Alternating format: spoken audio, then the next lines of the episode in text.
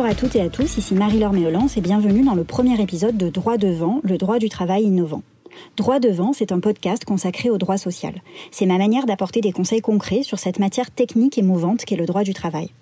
Mouvante parce que le droit du travail a été soumis à de nombreuses évolutions ces dernières années, avec par exemple le plafonnement des indemnités prud'homales ou encore euh, la réforme prochaine de l'assurance chômage qui entrera en vigueur le 1er novembre prochain. Eh bien, euh, ces évolutions génèrent évidemment de nombreuses interrogations. Ce podcast est destiné à vous aider à décrypter cette actualité sociale qui est riche et à répondre aux principales questions que vous vous posez et que se posent mes clients au quotidien. L'idée étant de livrer euh, des outils pratiques qui seront utiles à tous dans votre vie professionnelle. Je suis moi-même avocat en droit du travail au barreau de Paris, euh, où j'exerce depuis 11 ans, au sein d'un cabinet que j'ai créé et qui s'appelle Victoire Avocat. Droit devant, c'est un podcast qui est publié tous les 15 jours et vous retrouverez les notes de l'épisode sur le blog du cabinet. Si cet épisode vous plaît, eh bien, je vous invite à me laisser un avis 5 étoiles pour m'aider à faire connaître ce podcast et euh, vous pouvez également m'envoyer un petit mail à l'adresse suivante m.méolance-victoire-avocat au pluriel.eu. Si vous voulez par exemple me suggérer euh, des thèmes que vous aimeriez voir abordés. Ou euh, vous pouvez aussi vous inscrire, si vous voulez encore plus de contenu, à la newsletter trimestrielle du cabinet Victoire Avocat pour être informé des derniers décryptages. Et aujourd'hui, eh bien, place à un épisode qui va concerner l'entretien préalable de licenciement. C'est un thème sur lequel je reçois beaucoup d'interrogations. Euh, vous avez reçu une convocation à un entretien préalable pour un, un éventuel licenciement. Vous êtes évidemment bouleversé par la nouvelle et vous ne savez pas euh, comment euh, réagir. Eh bien, voici des explications étape par étape sur cette procédure pour que cet entretien se déroule dans les meilleures conditions possibles. Alors d'abord, un entretien préalable au licenciement, qu'est-ce que c'est? Eh bien, c'est la première étape de la procédure de licenciement. Un entretien préalable, c'est un entretien durant lequel l'employeur va convoquer le salarié qu'il envisage de licencier pour lui indiquer les motifs qui sont à l'origine de la rupture éventuelle du contrat de travail et recueillir ses explications. Donc, euh, le salarié doit évidemment pouvoir euh, se défendre et ainsi éviter la rupture de son contrat de travail. La convocation, comment se fait-elle? Eh bien, en fait, l'entretien préalable va se tenir après que l'employeur vous ait remis une convocation. Cette convocation, elle va pouvoir vous être remise en main propre ou vous être adressée par courrier recommandé à votre domicile. Ce qui compte, en tout cas, c'est que cette convocation soit remise ou reçue par le salarié au moins cinq jours ouvrables avant l'entretien lui-même. Les jours ouvrables, ça signifie qu'on ne tient pas compte des jours fériés, des samedis et des dimanches, lorsqu'ils sont des jours non travaillés, et que euh, le salarié doit euh, pouvoir véritablement disposer de ce délai de cinq jours pour pouvoir notamment essayer de trouver quelqu'un qui va l'assister lors de cet entretien. Alors, si votre employeur, euh, au lieu de vous adresser ce courrier par lettre recommandée, décide de vous remettre une convocation à un entretien préalable en main propre, est-ce que vous êtes obligé d'accepter cette remise en main propre? Eh bien non. Vous n'êtes jamais obligé d'accepter un document qu'on vous remettrait en main propre et vous pouvez parfaitement refuser de le faire. Euh, à ce moment-là, eh la société devra vous adresser cette convocation à votre domicile par courrier recommandé. Et alors, si vous êtes en arrêt de travail euh, à la date qui est indiquée, parce que la convocation va vous, va vous donner une date à laquelle vous devrez vous présenter dans l'entreprise, si euh, de votre côté vous êtes indisponible parce que vous avez posé des congés ou indisponible parce que euh, vous êtes en arrêt maladie, en arrêt de travail par exemple, est-ce que vous devez néanmoins vous rendre à cet entretien et est-ce que l'employeur a l'obligation de vous reconvoquer si vous avez une cause valable d'indisponibilité? Eh bien non, l'employeur n'est pas tenu de reconvoquer si vous êtes indisponible. Il peut, malgré votre absence à l'entretien préalable, maintenir la procédure, la poursuivre malgré tout. Euh, et vous pouvez, de votre côté, évidemment, vous rapprocher de lui pour demander un report de l'entretien. Mais ce n'est pas une obligation euh, de, vous, de vous consentir ce report si euh, l'employeur fait droit à votre demande de report, c'est-à-dire qu'il accepte de reporter l'entretien comme vous le lui avez demandé, en revanche, il faut savoir qu'il ne sera pas tenu de respecter à nouveau le délai de 5 jours de cinq jours ouvrables de convocation dont on parlait tout à l'heure. Les cinq jours ouvrables de convocation ne sont respectés que lors de la première convocation. Souvent, on se demande quels sont les risques à euh, ne pas se présenter à cet entretien préalable. Autrement dit, est-ce que je risque un licenciement en ne m'y présentant pas euh, Eh bien non, absolument pas. Vous avez toute la possibilité de ne pas vouloir vous présenter pour euh, une raison ou une autre à cet entretien préalable, sans pour autant que ça puisse constituer un motif de licenciement.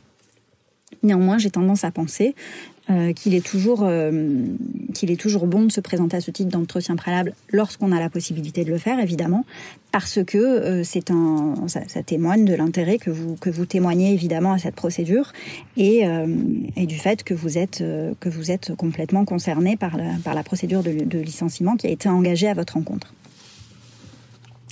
La dispense.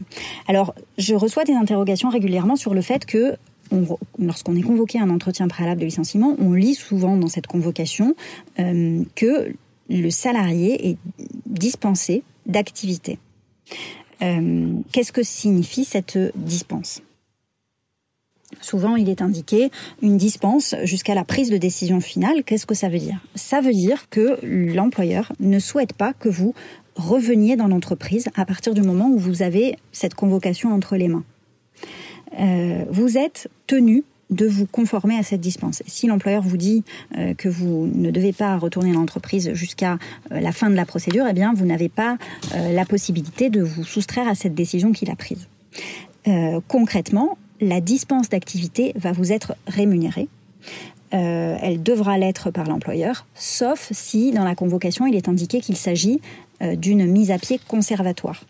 Lorsque vous avez une lettre de convocation qui indique nous vous euh, notifions par la présente une mise à pied conservatoire durant le temps euh, de la présente procédure, eh bien cette qualification de mise à pied conservatoire laisse penser qu'à ce moment-là la dispense d'activité ne vous sera pas rémunérée et cela laisse penser également que l'employeur s'apprête à partir sur une procédure de licenciement pour faute grave. Il pourra euh, évidemment changer d'avis en cours de procédure, notamment en fonction des explications que vous fournirez lors de l'entretien préalable. Mais euh, en tout état de cause, euh, il est probable qu'il s'agisse d'une procédure de licenciement pour faute grave et donc que la mise à pied à ce moment-là ne vous soit pas rémunérée. J'ai euh, encore reçu euh, d'autres interrogations sur le fait que euh, sur le sur le cette mise à pied qui pourrait éventuellement être considérée comme vexatoire. par exemple, une cliente qui récemment a reçu une lettre de convocation à un entretien préalable avec mise à pied conservatoire et l'employeur exigeant sur le champ qu'elle quitte l'entreprise en rendant son téléphone portable et son ordinateur. Et le sujet était de savoir si l'employeur avait le droit de procéder de la sorte. Alors, il est euh, parfois euh, arrivé, effectivement, à des clients qui sont venus me consulter, que l'employeur essaye, au moment de l'annonce de la procédure, de récupérer également les outils euh, de l'entreprise, notamment l'ordinateur portable qui a été prêté aux salariés ou le téléphone portable. évidemment, tant que la décision de rompre le contrat de travail n'a pas été prise par la société, ces outils doivent être laissés à disposition du salarié durant le temps de la procédure. Donc, il ne faut pas hésiter à prendre conseil lorsqu'on se trouve dans ce type de configuration parce que il n'y a pas d'obligation de votre côté à restituer les outils alors même que le contrat n'est pas encore rompu et qu'aucune décision n'a été prise sur le sujet. Un autre des sujets qui est important de, de traiter concernant la convocation à l'entretien préalable, c'est le sujet de l'assistance lors de l'entretien. Les convocations à entretien préalable mentionnent toutes, en principe, lorsqu'elles sont rédigées euh, correctement, la possibilité qu'a le salarié de se faire assister par un autre salarié de l'entreprise, par exemple, euh, qui peut être, euh, un représentant du personnel, c'est-à-dire un salarié élu, ou alors lorsque la société n'a pas de organisé d'élection parce que l'effectif n'est pas n'est pas suffisant ou parce qu'aucune personne ne s'est fait élire, eh bien à ce moment-là, s'il n'y a pas d'élu dans l'entreprise, le salarié doit connaître la possibilité de faire appel à ce qu'on appelle un conseiller du salarié, c'est-à-dire euh, un conseiller du salarié dont le nom sera fourni par la mairie ou par l'inspection du travail. Euh, et euh, qui pourra assister le salarié lors de l'entretien préalable. Il est important de se faire assister par quelqu'un lors de l'entretien qu'on choisisse finalement de faire appel à un collègue de travail, à un élu euh, représentant du personnel ou à un conseiller du salarié lorsque l'entreprise ne compte pas de délégué du personnel, de représentant du personnel. Euh, il est important d'avoir quelqu'un qui vienne avec vous lors de cet entretien, qui a une épreuve qui n'est pas souvent agréable.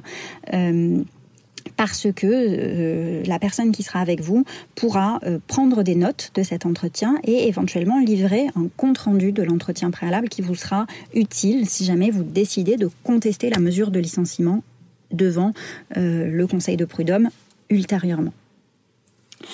Donc j'insiste sur le fait que je conseille systématiquement à mes clients de euh, s'adjoindre les services de quelqu'un qui pourra, euh, alors même que lui passera peut-être par des phases d'émotion ou de euh, recherche d'arguments à faire valoir ou de discussions vives et passionnées avec l'employeur, de quelqu'un qui va pouvoir, durant ces échanges, être extérieur à la situation, essayer d'établir un compte rendu objectif et éventuellement aussi orienter le débat et intervenir pour défendre, dans la mesure du possible, les intérêts du salarié. Donc cette assistance, pour moi, est fondamentale lors de l'exercice de l'entretien préalable. Néanmoins, si vous êtes convaincu, et ça c'est l'objet également d'interrogations régulières euh, que je reçois au cabinet, si vous êtes convaincu que votre employeur est déterminé à rompre votre contrat de travail, donc à vous licencier, on se demande parfois s'il y a un intérêt à dévoiler vos, arguments lors de l'entretien et à véritablement rentrer dans ce débat pour essayer de, se défendre et de contre, contrecarrer les arguments de l'employeur. Est-ce qu'il y a véritablement un intérêt à se livrer à cet exercice alors même qu'on sait déjà que le contrat de travail va être rompu? Dans cette configuration-là, je n'ai pas d'autre conseil à vous donner que de vous écouter. C'est-à-dire que si vous sentez euh, dès le début que euh, la décision est prise et que les dés sont jetés, évidemment, je pense que euh, il convient à ce moment-là de se montrer prudent et peut-être d'en dire le moins possible, parce que si vous sentez que la décision est de toute manière inéluctable, je pense qu'il n'est pas forcément dans votre intérêt de dévoiler vos arguments au stade de l'entretien préalable. Voilà les conseils que je peux vous donner. Évidemment, en revanche, si vous pensez euh, que l'employeur a une mauvaise compréhension de la situation et que vos explications vont permettre d'aboutir à euh, une révision de sa décision et euh, à, une, ce que vous soyez rétabli dans l'entreprise et que la décision de, de licenciement ne n'intervienne pas finalement, il serait dommage de se priver de faire valoir vos arguments. Mais il faut vraiment écouter son ressenti et écouter le euh, écoutez vos, émotions et votre et votre euh, vous êtes vraiment le, meilleur juge de la situation et vous êtes le premier à savoir ou la première à savoir si euh, il est dans votre intérêt de faire valoir vos arguments. Voilà pour les conseils que je peux vous donner sur la tenue de cet entretien préalable. La semaine prochaine, dans le prochain épisode, euh, nous parlerons de la notification de la rupture du licenciement, comment elle intervient, euh, quels sont les délais pour contester un licenciement, quelles sont les stratégies à connaître pour, euh, faut-il écrire suite à la réception du courrier de licenciement pour contester éventuellement les motifs du licenciement. Nous parlerons de cela dans le prochain épisode du podcast. Je vous remercie de votre attention et vous dis à bientôt.